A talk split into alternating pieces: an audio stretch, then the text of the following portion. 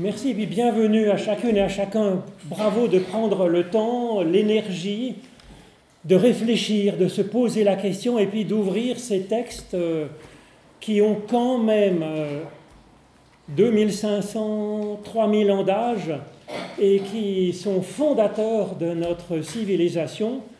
J'allais dire entre autres, parce qu'il y a aussi les textes euh, grecs qui en sont venus nourrir dans un dialogue passionnant entre la Bible et la littérature grecque, euh, nourrir vraiment notre civilisation, notre conscience. Donc je pense que c'est fondamental pour, euh, même si on n'était pas croyant, de réfléchir sur ce qui fait vraiment d'où on vient, les racines. Alors c'est pas pour plonger dedans et pour dire oui amen à tout ce qu'on lit, mais c'est déjà pour voir d'où nous venons qu'est-ce qu'on pensait, qu'est-ce qu'on travaillait les générations passées, donc pendant 2000, 3000 ans.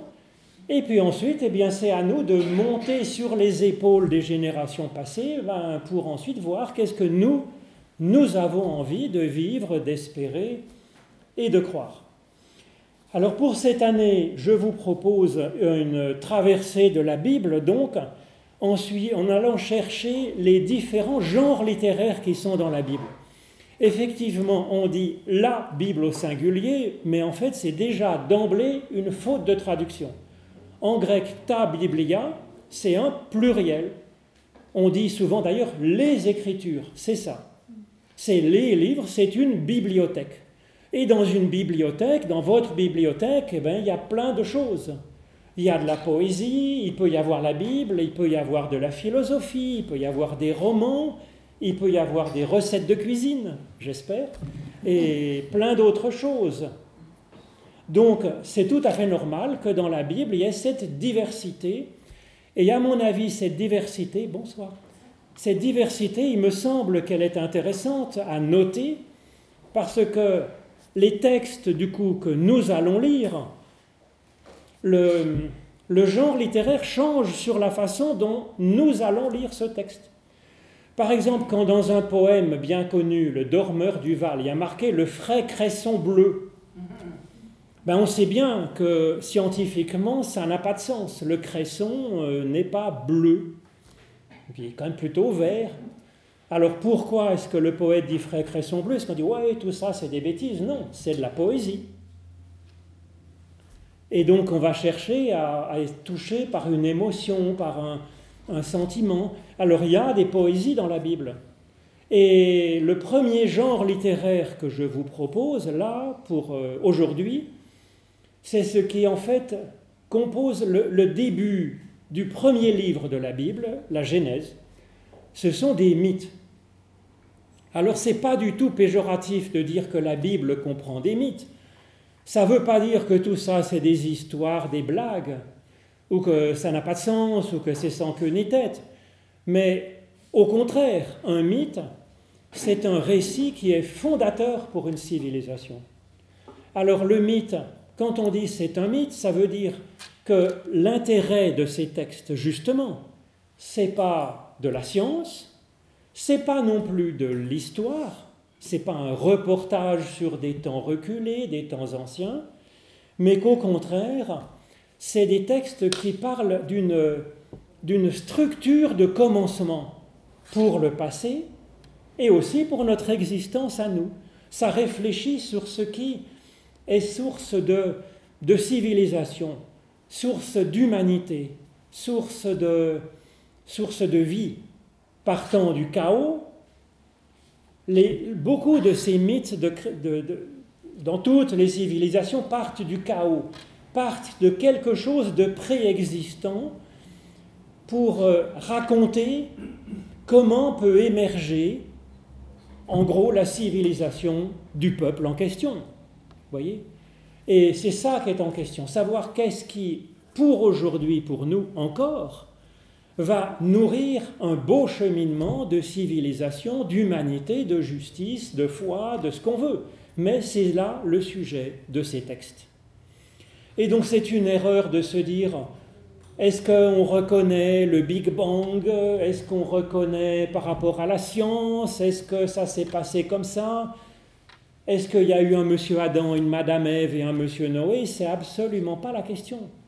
Il n'y a pas eu un monsieur Adam et une madame Ève et un monsieur Noé. Il y en a plein, c'est nous tous. Ça parle de nous. En fait, c'est beaucoup plus intéressant que si ça parlait d'histoire. Parce que si ça parlait d'histoire, ça serait en fait des anecdotes hyper anciennes dont on n'aurait pas grand, grand chose à faire en fait.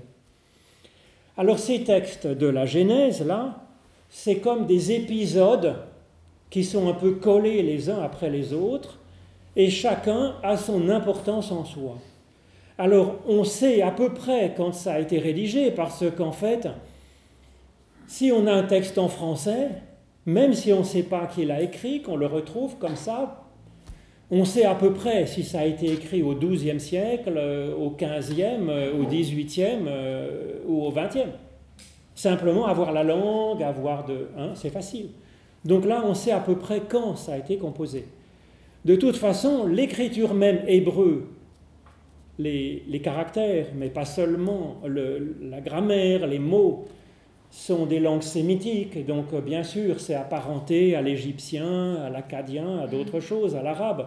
Mais tel quel l'hébreu de ces textes, on sait que ça date à peu près du VIe siècle, en fait, euh, avant Jésus-Christ, bien sûr. Et ce pas donc les textes les plus anciens de la Bible. Même s'ils sont au début, même si ça raconte, ça parle de l'origine, ce n'est pas un texte qui a été écrit euh, même les textes qui parlent d'Abraham, ça n'a pas été écrit en, 1800 avant Jésus-Christ. C'est pas possible. L'hébreu n'existait pas à cette époque-là. Donc, ça a été rédigé, on le sait, au moment de la déportation des Hébreux à Babylone. Enfin, les Hébreux ont été déportés, une élite a été déportée à Babylone. À ce moment-là, ils ont rencontré une littérature. Ils ont été loin de leur lieu saint, de leur temple, de leur euh, lieu de culte, et ils ont été creusés sur ce qui faisait vraiment sens pour eux, pour essayer de réfléchir à une théologie, à une juste, d'être juste, et puis à réfléchir sur ce qui fonde le peuple hébreu, puisque c'est plus le temple, ils sont plus au temple. Et ils voient bien qu'ils sont encore en relation avec Dieu, bien qu'ils soient partis en exil. Il y a d'autres genres littéraires qui sont plus anciens donc que ces textes écrits donc de la Genèse, les débuts, les grands mythes de la Genèse. Alors, euh, on a découvert au XIXe siècle et XXe siècle de notre ère, dans les fouilles à Babylone, les fouilles dans Mésopotamie, on a découvert des tas de textes. Il y en a des, des paniers et des paniers entiers, dont beaucoup ne sont pas très intéressants, c'est des échanges commerciaux, des traités juridiques, des machins et des trucs qui sont pas euh, d'une importance à se relever la nuit pour les bouquiner. Mais par contre, on a découvert les textes qui sont tout à fait ressemblants à ces histoires de la création et du déluge. C'est tout à fait ressemblant. Manifestement, les textes de la Genèse, le texte, les textes qui nous intéressent aujourd'hui sur le déluge, c'est des textes qui sont euh, été repris de ces grands mythes babyloniens qui datent, en tout cas, si vous voulez, euh, du XIIe siècle, XVIIIe siècle avant Jésus-Christ, en fait, vraiment les origines de l'écriture. Et ces textes babyloniens, ils les ont retravaillés, et c'est justement peut-être l'écart qui est intéressant et qui dit la spécificité de la pensée et de la foi hébraïque que nous avons là. Alors, c'est une pensée qui va s'exprimer donc à travers un récit, avec des personnages. Hein. il y a Monsieur Noé, il y a Monsieur Adam, Madame Ève, Cain et Abel, Abraham, etc. Et c'est pour nous dire une théologie, ce que c'est que d'être juste et ce que c'est que de devenir humain, de faire un peuple. Mais, voyez, au lieu de le faire sous forme d'un enseignement, d'une théorie, d'un logos, on dirait en grec, c'est fait sous forme d'un récit, on dit en grec mythos. les mythos et les logos, ça existait aussi dans la littérature grecque. Il y a l'Iliade et l'Odyssée qui sont de l'ordre du mythos, du mythe, les, histoires des dieux, de l'Olympe, etc. Et puis, euh, il y a la théogonie aussi, et puis il y a, de l'autre côté, ben, il y a euh, de la philosophie, des théâtres. Là aussi, il y a différents genres littéraires. Là, on est dans le récit. Et les Hébreux aiment beaucoup dire ce qu'ils croient, leur théologie, leur idée de la justice, de ce qui fonde un peuple, de le dire sous forme de récit. On peut le, lire et le décrypter sous forme de théologie, d'éthique, de, de, philosophie. Il y a une philosophie hébraïque, une théologie hébraïque, enfin en tout cas de chaque livre ou de chaque passage en particulier. Mais c'est présenté sous forme de récit, donc c'est fait pour être inspirant, si vous voulez, que nous, on se reconnaisse dans ce récit, et que du coup, ça n'enseigne pas simplement notre cervelle, notre savoir, notre connaissance, mais que ça nourrisse notre façon d'être.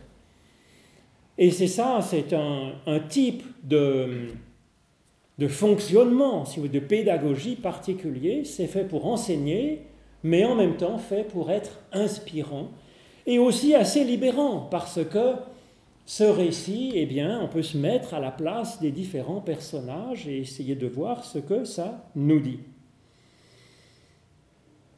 Alors, euh, qui est-ce qui a redécouvert l'importance des mythes Puisqu'on est genevois, eh bien, c'est hein, un monsieur qu'on connaît un peu, Ferdinand de Saussure, qui était un linguiste euh, qui a marqué vraiment le XXe siècle les sciences humaines au-delà de la linguistique, en particulier Lévi-Strauss, qui a repris le travail de, de, Saussure et, et qui l'a appliqué, montrant l'importance des mythes pour créer une civilisation, une culture. Et donc c'est aussi, voyez, l'étude de ces textes a beaucoup progressé au XXe siècle par les fouilles archéologiques, la connaissance d'où viennent ces textes, et aussi par la façon d'étudier ce type de littérature. Pour le meilleur, parce que du coup, on, s'approprie le meilleur de ces textes. Alors ça reprend euh, l'épopée d'Atrahasis euh, qui raconte bah, que les dieux ont créé des humains pour servir de jardiniers euh, dans leur, parc. Et puis que les humains faisaient un peu trop de bruit. Alors ils en ont un peu assez, qu'on leur casse les oreilles, et donc ils envoient le, dieu, le grand dieu, Enki, non c'est pas Enki, c'est Enlil, voilà, puissant, euh, il dit, bon on va envoyer une grande chasse d'eau, on va éliminer cette vermine, et on aura la paix. Et il y a un dieu plus sympa, en fait, hein, qui est Enki, qui va protéger Atrahasis, qui veut dire le super sage, il va lui montrer comment construire un bateau, mettre dedans les, animaux, etc., la nourriture pour tout le monde, et pour que toute cette petite population, aussi bien humaine qu'animale, soit sauvée de cette grande chasse d'eau. Alors évidemment, quand on regarde en détail, c'est tout à fait proche du récit de la, du déluge. Sauf qu'il y a une différence, si vous voulez. C'est quelle image de Dieu? Quelle théologie ça donne? Alors, c'est pas un Dieu comme ça qui, qui fait la fête dans son coin et puis qui est occupé à être servi par les humains, c'est un Dieu qui au contraire aime l'humain, que nous avons dans ce texte. Voyez? Un Dieu qui est pour la bonté, qui attend que l'humanité soit bonne et, et qu'il la bénisse, qu'il travaille la main dans la main avec cette humanité. Donc il y a vraiment l'idée que l'humanité, elle est bonne en elle-même, pas simplement pour servir les dieux, et puis il y a l'idée aussi de Dieu qui cherche la bonté. Voilà. Alors, c'est ce qu'on voit dès le début de ce texte, quand même, il faut peut-être rentrer dedans, après l'introduction sur ce genre littéraire, si vous voulez. Au début, il y a deux problèmes qui, ne vont pas, finalement, avec euh, ce que Dieu espérait. Alors, je vais vous le lire, c'est au début, si vous n'avez pas la petite feuille, parce que j'en ai pas fait tout à fait assez, eh bien, euh, c'est le chapitre 6 de la Genèse, Genèse 6. Ça ne sera pas forcément tout à fait la même traduction. Moi, j'ai pris là la traduction œcuménique de la Bible, la Tob. Alors, les humains avaient commencé à se multiplier sur la surface du sol et que les filles leur étaient nées. Les fils de Dieu virent que les filles de l'homme étaient belles et ils prirent pour femme celle de leur choix. Le Seigneur dit, Mon esprit ne dirigera pas toujours l'homme, étant donné ses erreurs. Il n'est que chair, et ses jours seront de 120 ans maximum. Donc en fait, c'était comme maintenant. Quelqu'un de jamais malade, il vivait 120 ans déjà à l'époque, comme maintenant. Mais du temps de Noé, les gens vivent 500, 600 ans, selon ces mythes. En ces jours, les géants étaient sur la terre et ils y étaient encore lorsque les fils de Dieu vinrent trouver les filles d'hommes et eurent avec elles des enfants. Ce sont les héros d'autrefois, ces hommes de renom. Alors en deux mots, qu'est-ce qui est le problème dans ce texte? C'est de tout mélanger. Voyez? De tout mélanger, l'homme et Dieu, on va prendre tout ça en secours et ça fait des humains mi-homme, mi-dieu. Ça, c'est une vision problématique. C'est pas le projet la création dans la Genèse, c'est de distinguer les choses et d'appeler un chat un chat. Les ténèbres et la lumière. Et il y a les humains qui sont à l'image de Dieu, qui reçoivent un souffle divin, mais les humains ne sont pas Dieu. Et ça, c'est quand même important de le remarquer. Et le début du, péché, si vous voulez, dans l'histoire d'Adam et Ève, avec le serpent qui parle et tout bien, c'est ça la question, c'est que l'humain se dit, mais moi je vais être Dieu finalement, pourquoi pas, ce serait sympa. Donc on a un peu quelque chose là-dedans. Il y a normalement, c'est comme un, dipôle, c'est comme une prise électrique, il y a le plus et il y a le moins. Bon, pas, c'est du courant alternatif, mais dans une pile, mettons, il y a du plus et du moins. Et c'est ça qui est une tension. Il y a le Dieu et il y a l'humain. Et on ne confond pas les deux. On est en relation entre les deux, et c'est cette relation qui est euh, féconde, qui est dynamisante, qui fait de la bonne énergie. Et le projet, c'est effectivement de faire une humanité en forme qui, qui soit en relation avec Dieu et avec qui on marche la main dans la main. Donc l'humain, il a des dimensions divines, mais il n'est pas Dieu. Ensuite, autre problème, donc c'est chapitre 6, verset 5. Le Seigneur. Alors quand il y a marqué le Seigneur comme ça en capital dans ces traductions, c'est Yahvé en fait. Hein? ça veut dire que Seigneur, ça fait penser à quelqu'un, euh, vous voyez, qui est supérieur et qui commande. Yahvé, c'est au contraire, c'est un Dieu qui est source d'être, qui est source de bonté, qui, est, qui aime et qui euh, donne la vie. Donc le Seigneur vit, que la méchanceté de l'homme se multipliait sur la terre à longueur de journée. Son cœur n'était porté qu'à concevoir le mal. Alors le Seigneur se repentit. C'est incroyable ça, se repentit. Hein. Dieu se repent, il se convertit. Alors c'est le même mot, se repentit, j'ai marqué, c'est Naham. C'est le même mot que Noé, hein, qui est Noach. Noé, c'est celui dont vient la consolation, dont vient la conversion, dont vient la progression de l'humain. Voyez Donc, euh, c'est en rapport. Donc Dieu, l'Éternel, se repentit d'avoir fait l'homme sur la terre et il s'en affligea. Il dit, j'effacerai de la surface du sol l'homme que j'ai créé, l'homme, les bestiaux, les petites bêtes et même les oiseaux du ciel, car je me repens de les avoir faits. Mais Noé trouva grâce aux yeux du Seigneur. Voici la famille de Noé. Noé, homme juste, fut intègre. Intègre, ils ont mis dans la traduction, mais en fait en hébreu c'est tamim, qui veut dire doublement parfait. Parfait au duel. C'est un pluriel pour quand il y a une paire de trucs. Donc euh, doublement parfait. Euh, donc Noé fut un homme juste et parfaitissime au milieu des générations de son temps. Il suivit les voies de Dieu et il engendra trois fils, Sem, Ham et Japhet. Donc qu'est-ce que ça nous dit comme théologie déjà? Si vous aviez une théologie d'un Dieu tout-puissant, traditionnellement, qu'est-ce qu'on dit? Dieu, il est comment? Définition de Dieu, c'est un, comment dire, un machin qui est tout-puissant, qui est omniscient, il sait tout, qui est immuable, impassible, éternel, C'est ça, Dieu. Non? Ben non. Ben non, parce que ici, Dieu, tout-puissant, il fabrique quelque chose, des humains, il espère que ça va être génial. Il a fait ça pour que ce soit génial. Et puis, ben, ça patouille. C'est, vous voyez, on sent que ça tâtonne quand même dans la création. Hein c'est moyen. Il est déçu.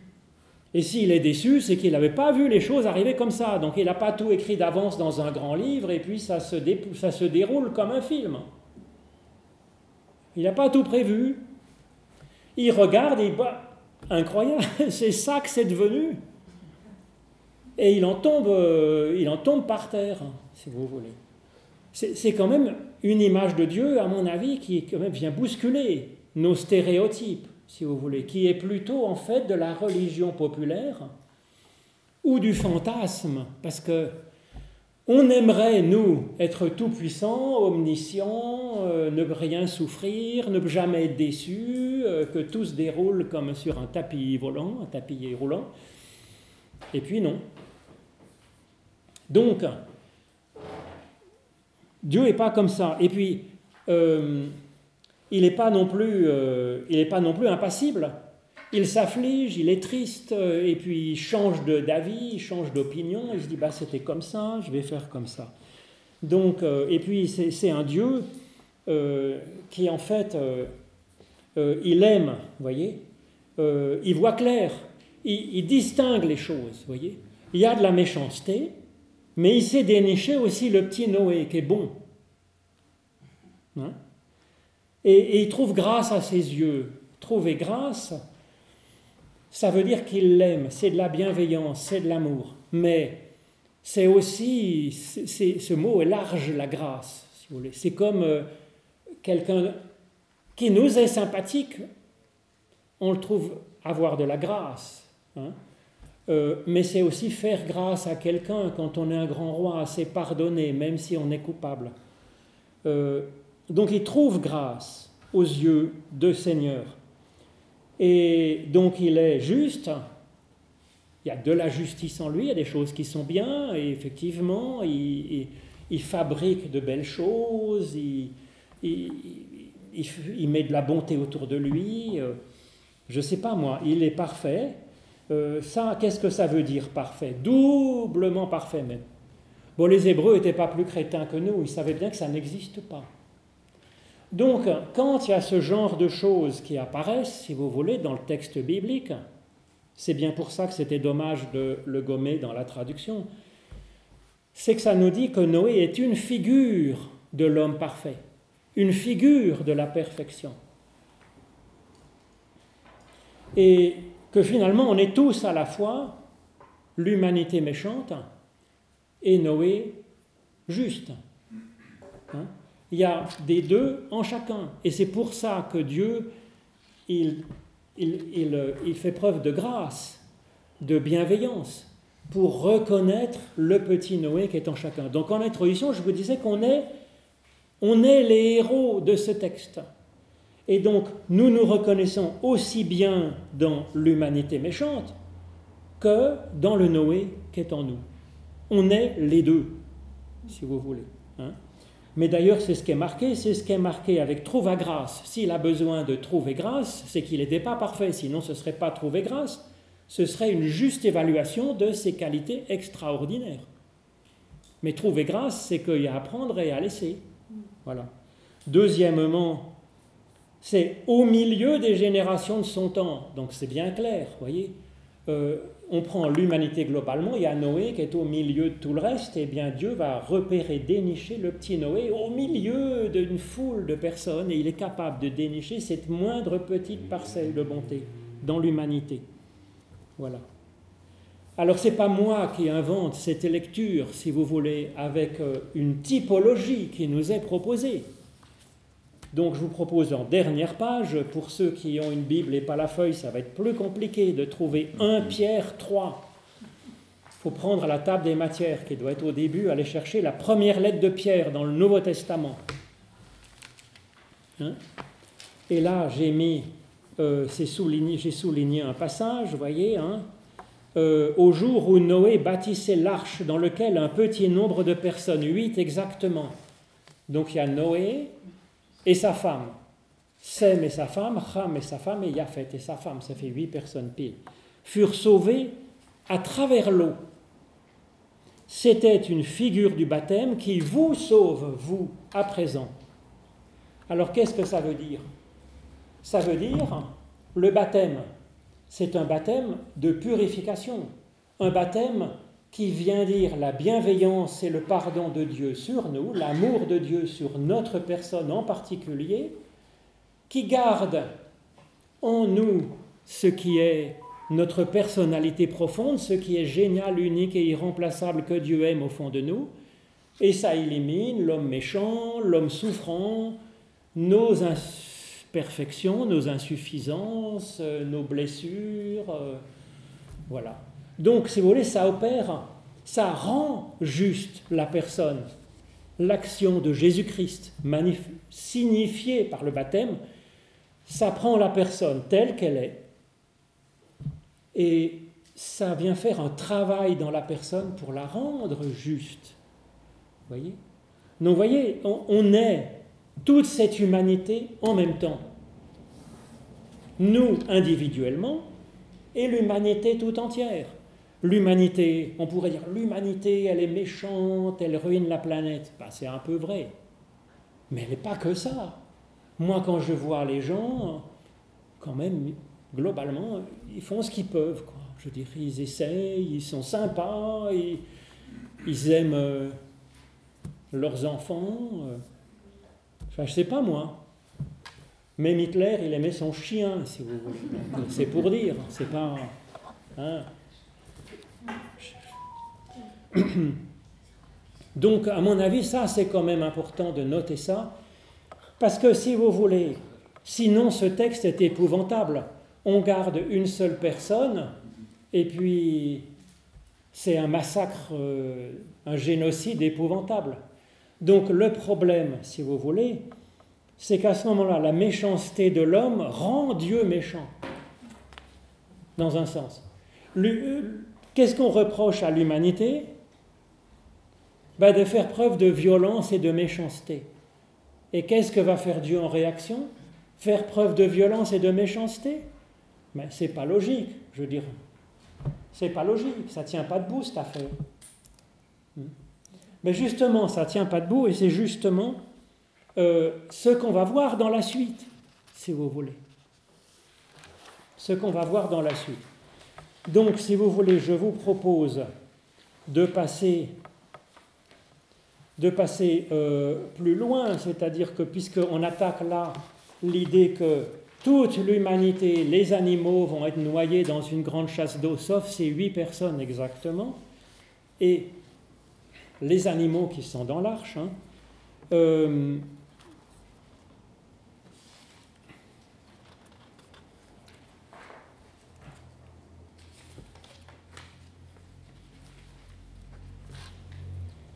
c'est, voilà, c'est euh, chapitre 8, Genèse 8, hein, euh, Genèse 8, à partir du verset 15. Dieu dit à Noé, donc euh, ils ont flotté sur le bateau, on va y revenir si vous voulez. Hein. Ils ont flotté sur le bateau un bon bout de temps, et puis ils arrivent, ça redevient sec, et on a ça, sors de l'arche, toi, ta femme, tes fils, et les femmes de tes fils avec toi, et toutes les bêtes qui sont avec toi. Ensuite, j'ai un peu sauté pour gagner un peu de, place. Hein.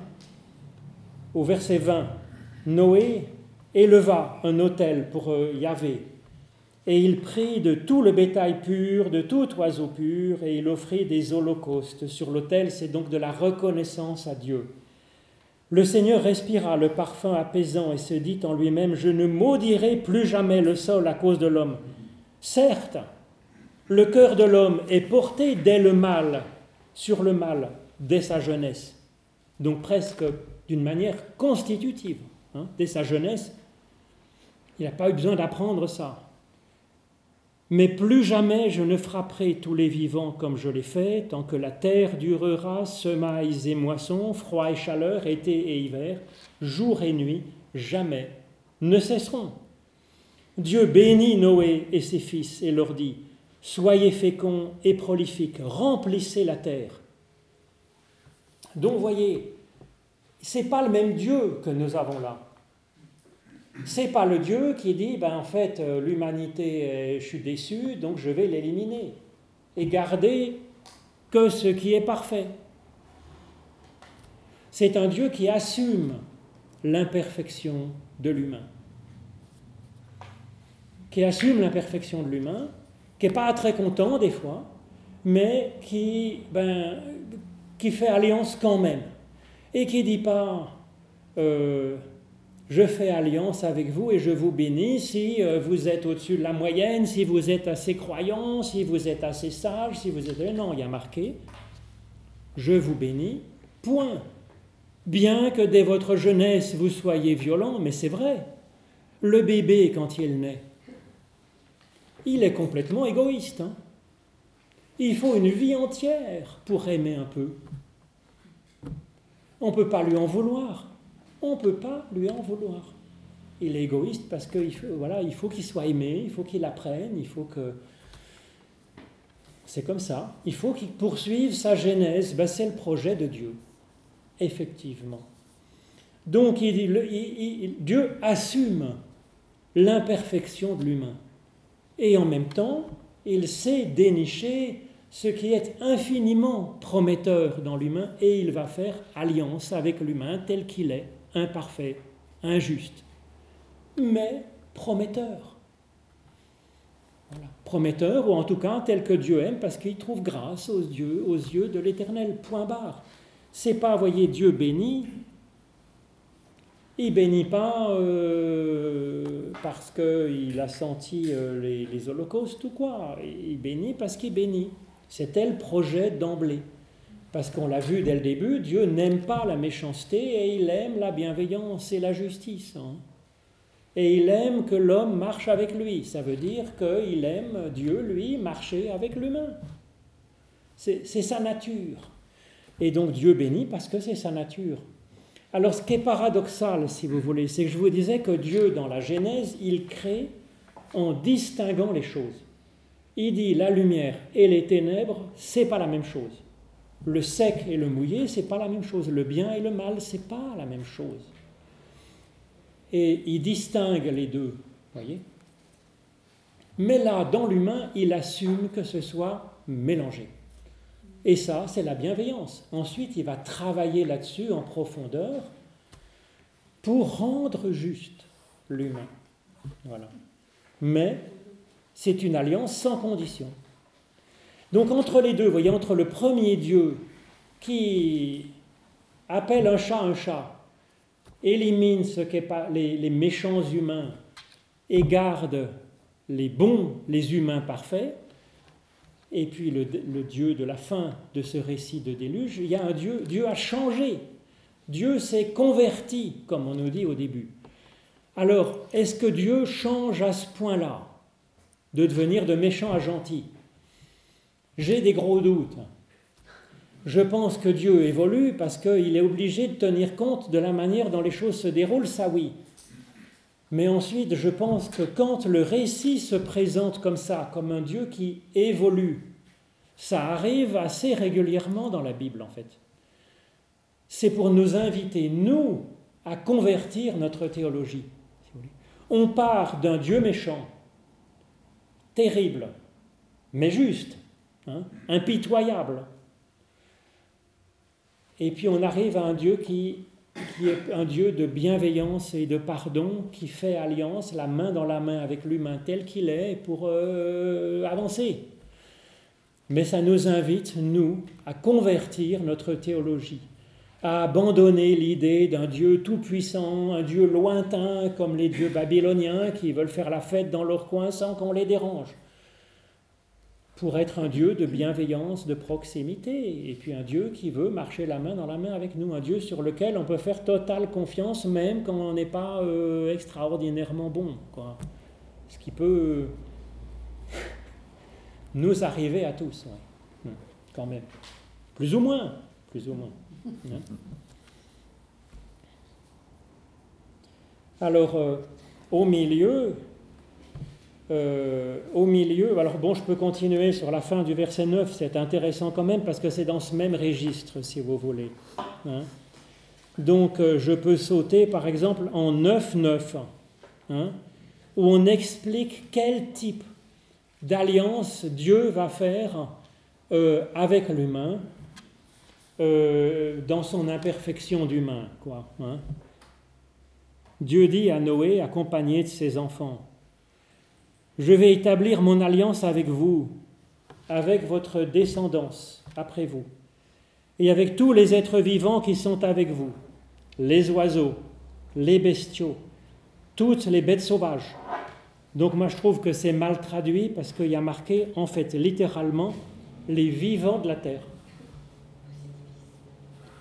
Moi je verrais les végétaux là-dedans. Hein. Euh, qui sont avec vous. Bref, tout ce qui est sorti de l'arche avec vous, c'était les animaux, purs comme impurs, hein. euh, parce qu'il y avait des animaux impurs à consommer, si vous voulez, hein, dans la loi de Moïse. Ce n'est pas que des animaux soient impurs en eux-mêmes, mais on n'a pas le droit de manger des crevettes, me demandez pas pourquoi. C'est considéré comme un animal qu'on ne consomme pas, impur à manger. Bon, c'est pas grave. Euh, les crevettes n'avaient pas besoin d'être mises dans l'arche parce qu'elles avaient moins de problèmes avec un déluge. Bon. Mais bon. Hmm. On parle pas des poissons. Alors les poissons, ils sont tranquilles. Les poissons, c'est une figure du juste dans la Bible pour un certain nombre de raisons. D'abord, c'est qu'effectivement, ils nagent toujours dans l'eau qui peut être qui n'est pas seulement une figure du chaos, qui est aussi une figure de la bénédiction de Dieu. Donc il nage dans la bénédiction comme vous tous. Hein. Que les poissons, paraît-il, s'agrandissent tout au long de sa vie. Je ne sais pas si c'est vrai. Une vieille carpe. Bon, mettons, en tout cas, c'est ce que disent les rabbins. Et puis les, les, les rabbins disent que les poissons n'ont pas de paupières. ne me demandez pas si c'est vrai. C'est vrai? Et donc, comme le croyant, eh ben, le croyant, il a toujours l'œil ouvert, l'œil de la foi. Donc le poisson, c'est une figure du juste. Donc lui, il n'a pas à craindre du déluge ou quoi que ce soit. Mais enfin bref. Donc Dieu fait alliance avec nous, les générations suivantes qu'on oublie parfois, avec les animaux, les oiseaux, avec les végétaux à mon avis, donc tout ce qui était dans l'arche, avec vous, et même les bêtes sauvages. Ben, les bêtes sauvages, elles n'étaient pas dans l'arche. Ben, si elles n'étaient pas dans l'arche, elles sont mortes. Donc c'est pour ça que je dis que ce n'est pas des bêtes sauvages, c'est les, les, vivants de la terre, c'est les végétaux. Et, à mon avis, hein, euh, j'établirai mon alliance avec vous, aucune chair ne sera plus exterminée par les eaux du déluge, il n'y aura plus de déluge. Donc Dieu jure qu'il ne sera plus comme le Dieu d'avant. Et il fait alliance avec tout le vivant. Et à mon avis, c'est complètement antispéciste non, il distingue quand même un, animal et un homme, c'est pas la même chose. Mais c'est tout aussi tant précieux dans cette alliance. C'est quand même extraordinairement intéressant, je trouve. Mais on ne confond pas. C'est pas la même chose. C'est une vocation différente. C'est pas que ça vaille moins. C'est une vocation différente. C'est nommé différemment. Et donc on ne mélange pas. Mais, vous voyez, euh, on ne peut pas dire, euh, bon, on a le droit d'être végétarien ou végétalien si c'est, voilà, on a le droit de faire ce qu'on veut, je veux dire, pourquoi pas. Mais en tout cas, un végétal, ça, dans cette alliance-là, ça ne vaut pas moins qu'un animal ou un oiseau. Tout ça, c'est du machin vivant. Ça vaut pas moins. Il y a une alliance qui est faite avec tout le vivant. C'est comme ça. Donc euh, c'est vrai que quand on mange un, poulet, euh, on est désolé pour le poulet, mais quand on mange une salade, on est désolé pour la salade, si vous voulez. Sauf qu'elle, en plus, on la mange vivante. Hein. C'est encore plus cruel que de manger un poulet qui est mort, en fait. Mais ça invite, si vous voulez, ça invite à ne pas gâcher, si vous voulez. Il y a quand même, là, on fait alliance avec tout ça. Bon, tel qu'on est, c'est là que c'est quand même rigolo. Il nous dit, on vous le donne, il y a marqué qu'on le donne à manger. Ah oui, c'est marqué, ça c'est 9.3, vous voyez vous mangerez tout, tout, ça si vous voulez, je vous le donne comme nourriture. Pourtant, Dieu fait alliance avec euh, la salade qu'on va manger. Ben on la mange quand même. Donc on est hyper désolé, mais c'est dans le cadre euh, de cette alliance, si vous voulez. On, est fait comme ça, et, euh, donc faut pas le faire. On le fait en honorant la salade, dans un sens, vous voyez Et je crois que y penser, constamment, y penser consciemment c'est quand même important. Et je pense que si on avait vraiment ruminé ces textes, en plus de ruminer la salade, euh, et les poulets, et puis le reste, hein, les oiseaux, les, poissons, et, les, là, je ne sais pas si on doit manger les poissons, le doute subsiste. Hein. Mais Ça dépend de la peau du poisson. Ça dépend, il faut qu'il y ait des écailles, que ce soit des animaux considérés comme... Euh, donc le, moi je suis d'accord, j'aime pas tellement manger euh, le, les poissons sans écailles, mais je sais pas, ça me fait bizarre, mais bon, ça n'a rien à voir. Euh, donc il dit quand même, vous voyez, il ne faut pas manger avec son sang, ça c'est 9-4, vous voyez. sa vie, c'est son sang. Donc c'est pour ça que les juifs comme les musulmans, ils saignent l'animal avant de et peut-être la laitue aussi, qui saigne un peu du, lait, hein, euh, avant de manger. Bon, ce n'est pas des textes qui sont à lire euh, littéralement, bien entendu, c'est pour ça que ça a été abandonné dans le christianisme. Mais euh, c'est, ça veut dire que, bon, la vie ne nous appartient pas. La vie a quelque chose de sacré. Donc on ne gâche pas la vie, voyez Ensuite, que notre vie ait besoin de manger du vivant, on n'y peut rien. Ça fait partie du truc. Qui peut manger? C'est que les végétaux. Hein. D'ailleurs, euh, c'est les végétaux sont capables de ne manger que du minéral pour faire du vivant. C'est ahurissant. Mais nous, on ne sait pas faire ça. Donc, il faut qu'on mange du vivant. Mais on ne le fait pas, si vous voulez, on le fait dans le cadre de cette alliance en se disant la vie ne nous appartient pas. Et cette vie, elle me rend vivant, donc la vie continue, si vous voulez. C'est pas gâché. Voyez Il me semble, enfin, c'est comme ça que je lirai ça, mais après, ces textes sont donnés pour que vous les lisiez comme vous les entendez. Hein. Donc, il n'y a pas d'extermination, donc il y a une conversion de notre théologie qui nous est proposée là. Et après, c'est intéressant dans ce cadre-là, voici le signe de l'alliance que je mets euh, entre, entre moi, vous et tout être vivant avec vous. Donc vous voyez, là encore, c'est tout être vivant, vous voyez, donc c'est la salade aussi. Pour toutes les générations futures. J'ai mis mon arc, l'arc-en-ciel, dans les nuées pour qu'il devienne un signe d'alliance entre moi et la terre. Quand je ferai apparaître les nuages sur la terre, et qu'on verra l'arc dans la nuée, je, Dieu, moi, Dieu, je me souviendrai de mon alliance entre moi et vous et tout être vivant, quel qu'il soit. Les eaux ne deviendront plus jamais un déluge qui détruirait toute chair, l'arc sera dans la nuée, je le regarderai pour me souvenir de l'alliance perpétuelle entre Dieu et tout être vivant, toute chair qui est sur la terre.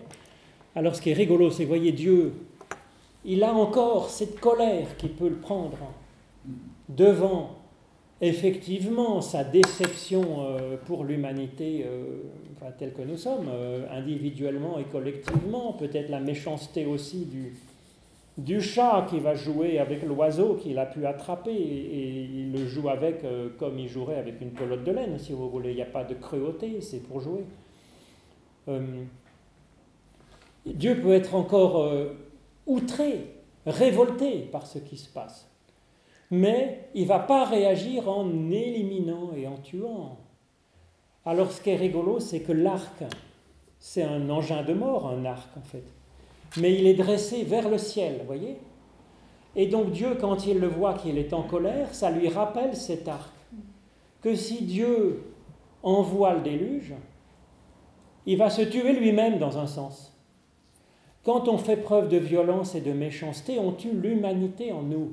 Et si Dieu faisait preuve de méchanceté, d'intolérance, même contre l'humain mauvais, il se tuerait lui-même comme Dieu de bienveillance et de bonté. Vous voyez ce que je veux dire? Ça, c'est quand même euh, incroyable. Je dirais déjà l'évangile, ça allait dire, s'annonce ici, l'évangile du Christ.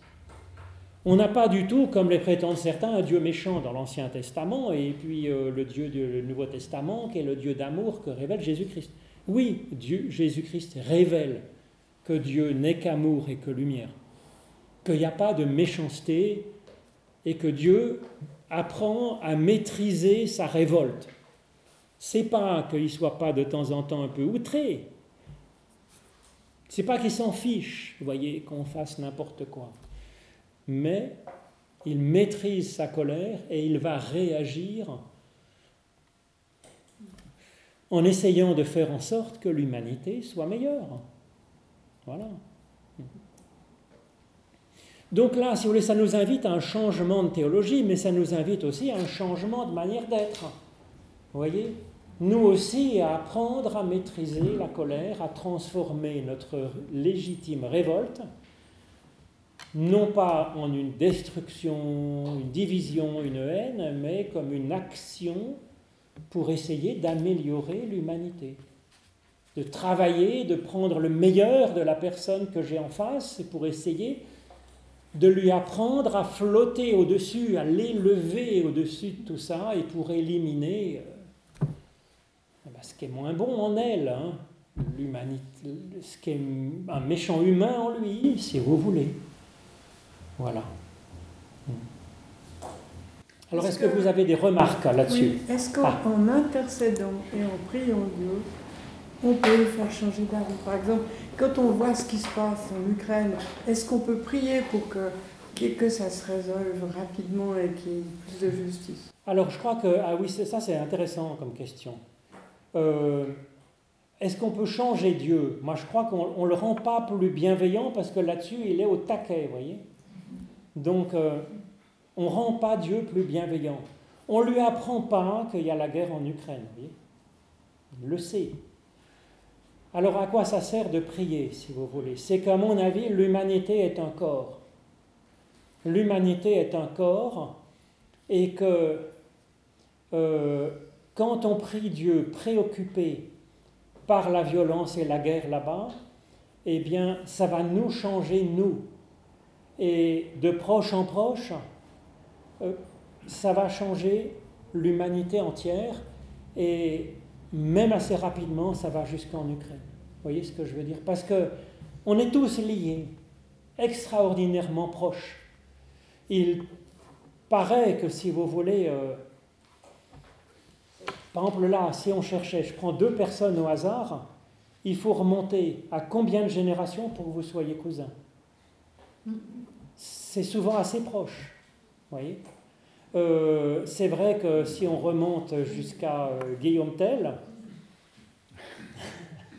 qui n'a pas existé. Bon, je suis mal tombé. Mais euh, sur les hommes qui ont signé le serment du Grutli, on est tous, tous les Suisses descendent plus ou moins d'une façon ou d'une autre, sauf s'ils viennent du Liban, mais enfin qui viennent du, ou de, de, de, Corée du Sud. Mais quand même, de proche en proche, on a quand même des alliances et des liens qui font qu'on finit quand même par être une, une seule humanité. Et puis de toute façon, il y a des emails qui passent. Quand, vous voyez, je pense que on peut, moi je préférerais qu'on dit Dieu, je suis vraiment préoccupé par telle situation. Fais ce que tu peux. Voilà. Dieu fait ce qu'il peut de toute façon. Sauf qu'en s'unissant à lui, peut-être qu'on va discerner en quoi cette situation me concerne ou non ou en quoi le fait de s'être préoccupé pour cette situation va me rendre plus sensible en la dispute entre deux de mes enfants, entre deux voisins, euh, entre deux courants politiques, entre deux je ne sais pas quoi. Et puis, du coup, je ne serai pas le même et ma façon de réagir face va être différente. Vous voyez Mais je pense, alors Dieu tient compte de nos projets. Euh, je pense que ça le change dans ce sens-là, si vous voulez. Parce que les idées que nous avons, c'est des idées qui sont originales. Ce pas des idées, ça vient du fond de nous-mêmes. Quand, quand Jean-Sébastien Bach écrit une cantate de Bach, c'est pas Dieu qui lui a dicté cette cantate, c'est du Jean-Sébastien Bach. Eh bien nous c'est pareil, dans nos actes de tous les jours, ça vient de nous. Euh, et par conséquent, euh, Dieu se dit, bah, c'est son projet de faire ça, c'est son projet d'être comme ça, c'est sa personnalité profonde. Et eh bien Dieu va tenir compte dans euh, cet ensemble de trucs pour ses projets, il va te tenir compte de ce qui nous tient à cœur et de ce qui machin. Donc oui, je crois qu'il faut faire part de nos projets à Dieu, oui. Juste, poserai ma question. Avec plaisir, oui.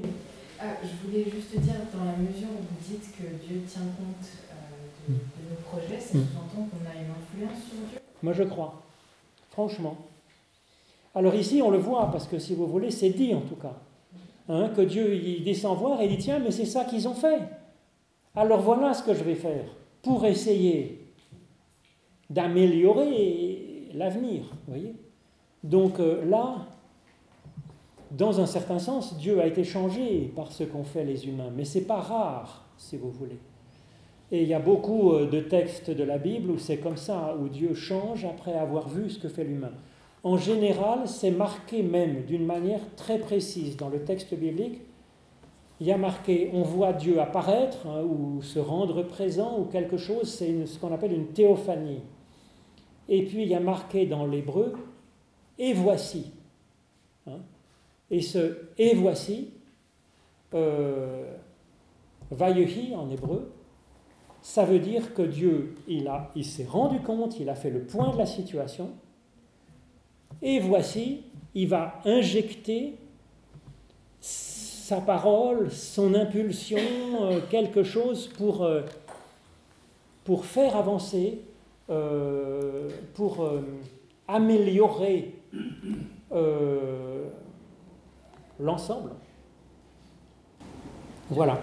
Donc ça, ce serait la partie divinité qu'on a, enfin, que l'être humain a en Et oui, et c'est ça, c'est comme, à mon avis, c'est quasiment.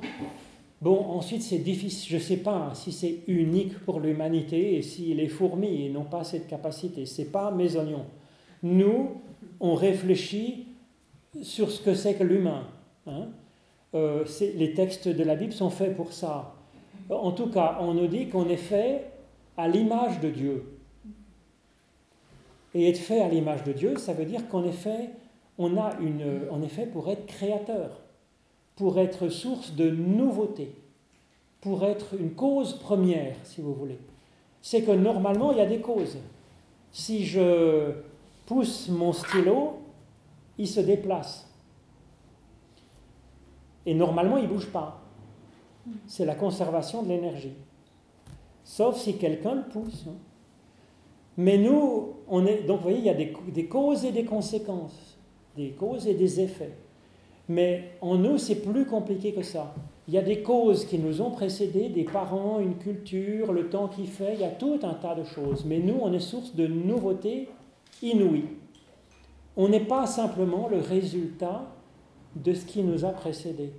On est source de nouveautés inouïes. Ça, c'est une, c'est une caractéristique divine d'être créateur, créatrice. C'est incroyable. C'est ce qu'on appelle l'Esprit Saint, si vous voulez. L'Esprit Saint, c'est ça. C'est d'être capable de liberté, capable de créer de la bonté, de la vie, même de partir du chaos, du désordre, et d'aller vers quelque chose de beau, de vivant, de plus vivant et de plus beau en tout cas. Mais ça, ça vient de l'intérieur de nous-mêmes et Dieu lui-même ne pouvait pas prévoir. Dieu l'espérait. Et alors ensuite, il regarde, il se dit, mais il m'a fait ça, elle m'a fait ça. Alors, soit pour valoriser si c'est bon, soit pour essayer de corriger si c'est problématique, soigner, rattraper, guérir, ressusciter, soit pour ajouter encore du mieux, soit pour inviter à faire équipe entre plusieurs personnes, je ne sais pas moi. Qu'est-ce qui peut lui passer par la tête? Hmm? Vous avez dit que ces textes avaient été écrits euh, a très longtemps, ils sont très anciens. Est-ce qu'on peut imaginer qu'ils ont été écrits, alors là c'est une question un peu plus historique, qu'ils ont été euh, écrits, ou est-ce qu'on sait qu'ils ont été écrits à la suite ou à l'occasion, par exemple, d'une catastrophe naturelle le déluge, l'eau euh, purifie, Mm. on le voit avec euh, Mm. la citation de Pierre. Si ça avait été du feu, par exemple, Alors, c'est, oui, c'est intéressant parce que si vous voulez, dans les images, alors l'eau, c'est compliqué parce que c'est un, c'est, c'est un symbole ambigu dans la Bible. Quand c'est de l'eau, quand c'est du chaos, c'est du chaos et donc c'est source de mort. C'est diabolique au sens où l'eau de tempête, euh, de chaos, ça peut prendre un bonhomme vivant et le- le- l'éparpiller, le, transformer en quelque chose de mort. Donc il y a une dégradation de la bonté et de la vie. Ça, c'est l'eau de mort, c'est l'eau de tempête, l'eau de chaos, c'est un chaos primordial. Mais il y a de l'eau qui est de la bonté, qui est source de vie. Quand ça vient pleuvoir sur le désert, la rosée, c'est de l'eau bonne, douce, et qui est source de vie dans la Bible, surtout que c'était des pays assez secs et, et c'est le signe de bonté. Alors l'eau de mort, dans un sens, l'eau qui vient comme ça tuer, éliminer, le feu est un peu comme ça, si vous voulez, dans la Bible. Parce que le feu, c'est ce qui vient purifier le minerai. Ça peut venir détruire, ça peut venir tuer, donc ça c'est comme du chaos, mais ça peut venir aussi purifier comme l'eau qui nettoie ici le puris, on prend du minerai, ça ressemble à un caillou normal. Nous euh, tous, sauf à être géologue, on serait marché dessus, on n'aurait pas vu que c'était de l'or en fait. On prend ce caillou tout, bête et puis on le met dans le feu et puis il y a de l'or qu'on trouve. Donc à ce moment-là, le feu, si vous voulez, c'est une image de l'action bienveillante de Dieu, contrairement à ce qu'on pourrait penser. Ça purifie. Et l'eau ici, l'eau pour nettoyer, l'eau du baptême de Jean-Baptiste. C'est de l'eau qui vient purifier, nettoyer, garder le meilleur de la personne pour éliminer ce qui est souffrant et mauvais. Pour garder le Noé et éliminer la méchanceté de l'humanité. Voilà. Alors c'est pas simplement, si vous voulez, du nettoyage. On le voit à travers un certain nombre de détails. Je les ai soulignés, par exemple, euh, 8.6. Or, 8 8.5. Les eaux continuèrent à diminuer jusqu'au dixième mois. Le dixième mois, au premier jour, les cimes de montagne apparurent. Or, au bout de 40 jours, Noé ouvrait la fenêtre de l'arche qu'il avait faite. Donc ces chiffres-là, si vous voulez. Premier jour du dixième mois, c'est l'heure de l'accouchement d'un enfant, après la gestation. 40 jours, 40 quelque chose plus d'une durée dans la Bible, c'est toujours le signe d'une gestation. 40 jours, 40 années, c'est le signe d'une gestation. Parce qu'il paraît que la gestation humaine, c'est 40 semaines d'aménorrhée. Donc c'est pareil. 40 ans dans le désert des Hébreux, c'est le signe d'une gestation, d'une humanité nouvelle. 40 jours de Jésus dans le jeûne, dans le désert, c'est Jésus, il arrive. Si vous voulez, il est plein de tentations, de pouvoir, de méfiance de Dieu, et il naît à un Jésus, un Jésus capable capable d'être Christ. Et là, il y avait une humanité ancienne. Et en Noé, vous voyez, tous ces détails nous disent que c'est pas simplement garder le meilleur Noé puis éliminer l'humanité mauvaise. C'est aussi une gestation d'un être nouveau. C'est donc, vous voyez, c'est plus profond avec nos proches. C'est pas simplement garder le meilleur et puis passer sur le moins bon. C'est aussi espérer travailler ensemble à créer un meilleur toi et un meilleur moi, si vous voulez. C'est une genèse, c'est un, une gestation, c'est un accouchement, vous voyez. Euh, c'est pas simplement un nettoyage, c'est pas simplement une purification, comme pourrait le dire le feu, si vous voulez. C'est vraiment, mais d'ailleurs tout ça, si vous voulez, à travers l'eau, vous voyez. Dieu dit à Noé, voilà, sors de l'arche. C'est comme un accouchement à travers l'eau, si vous voulez. Il y a les eaux qui sortent en même temps que le bébé, et c'est une humanité nouvelle qui, met pied sur, la terre et qui est appelé à grandir. Donc ça, c'est dit pour nous. Et c'est un projet à vivre tous les jours. Hein. Ce n'est pas de l'histoire passée, c'est de l'histoire à ruminer, à nous imprégner pour la vivre tous les jours. Bon, on peut continuer à parler entre nous, je ne veux pas vous retenir plus longtemps, je me suis engagé à ce que les horaires soient précis pour euh, ben que si vous avez déjà mis un rôti dans le four, il ne soit pas gâché, il ne soit pas calciné. Mais vous pouvez rester à parler quelque temps avec plaisir. Vous pouvez envoyer aussi des, des emails si vous voulez, hein.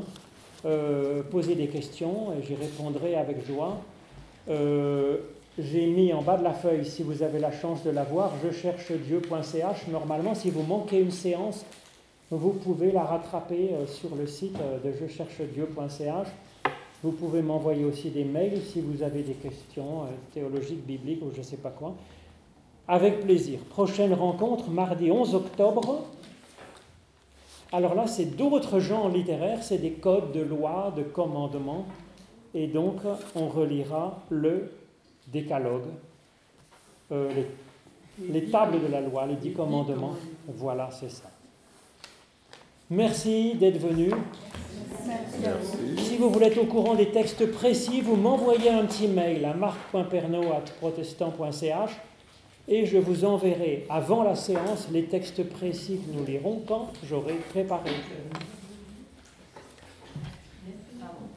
Merci, bon retour.